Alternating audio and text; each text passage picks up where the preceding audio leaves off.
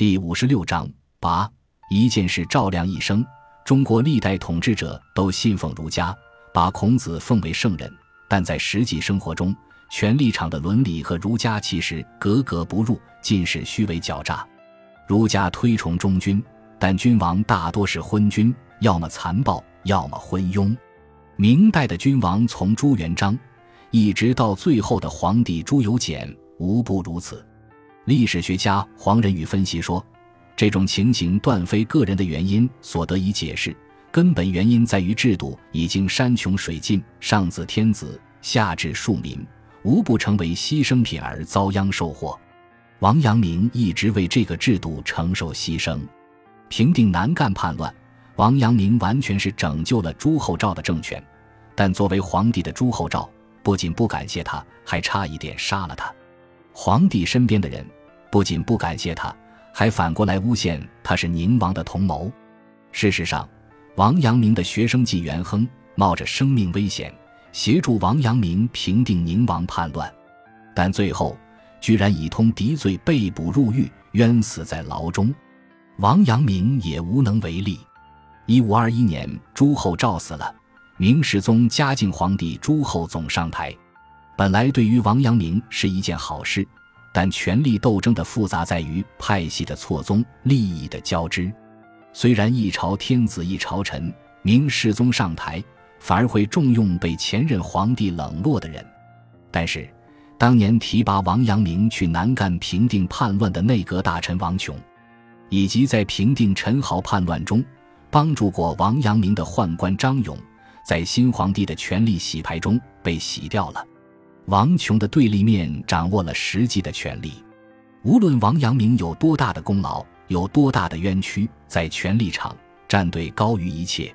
但另一方面，考虑到王阳明的影响力，执政者又不得不重视王阳明。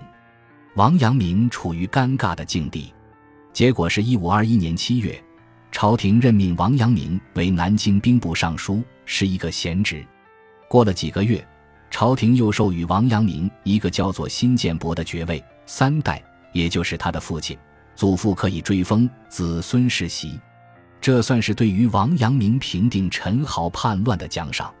一五二二年，王阳明的父亲王华去世，按照古代的传统，要守孝三年，而这正是王阳明内心渴望的生活，在家乡讲学。守孝三年后，朝廷并没有任命王阳明新的职务。他又在家乡绍兴逍遥讲学了两年。一五二七年，朝廷突然又想到王阳明，任命他为督察院左都御史。不久，又被任命两广巡抚，去平定广西思恩、田州两地的动乱。一五二八年，王阳明认定思恩、田州的土匪其实是官逼民反，要解决的是官的问题。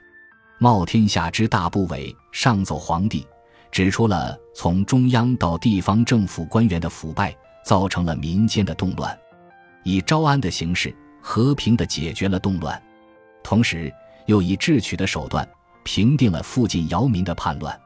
王阳明又为朝廷解决了一件大患，但是他得到的仍然不是奖励，反而是朝中大臣们的诸多猜忌。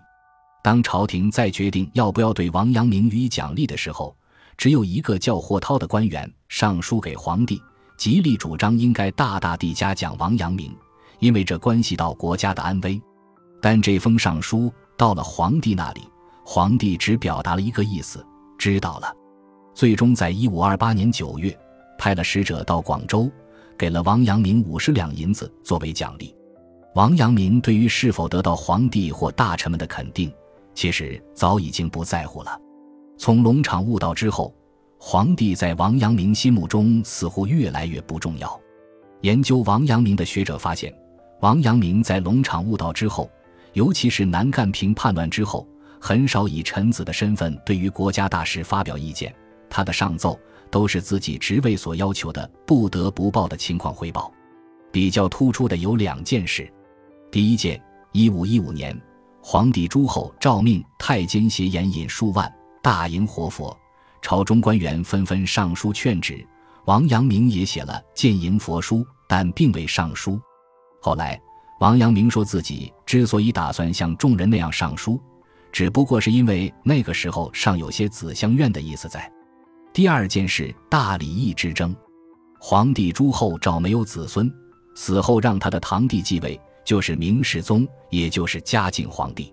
世宗觉得不能不顾自己的亲生父亲，坚持要把自己的亲生父亲兴献王追封为皇帝，这引起大臣的争议。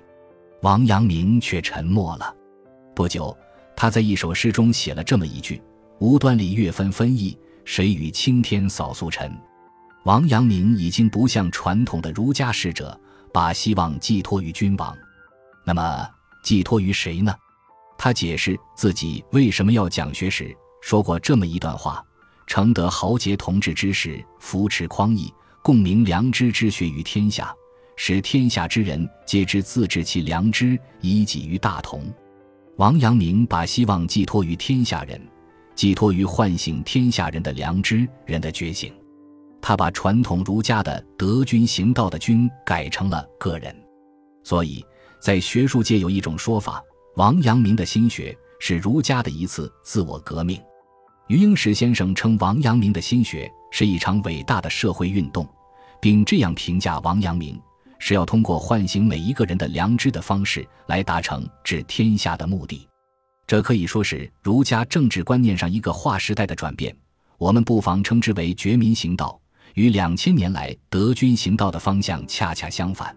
他的眼光不再投向上面的皇帝和朝廷，而是转注于下面的社会和平民。这是两千年来儒者所未到之境。感谢您的收听，喜欢别忘了订阅加关注，主页有更多精彩内容。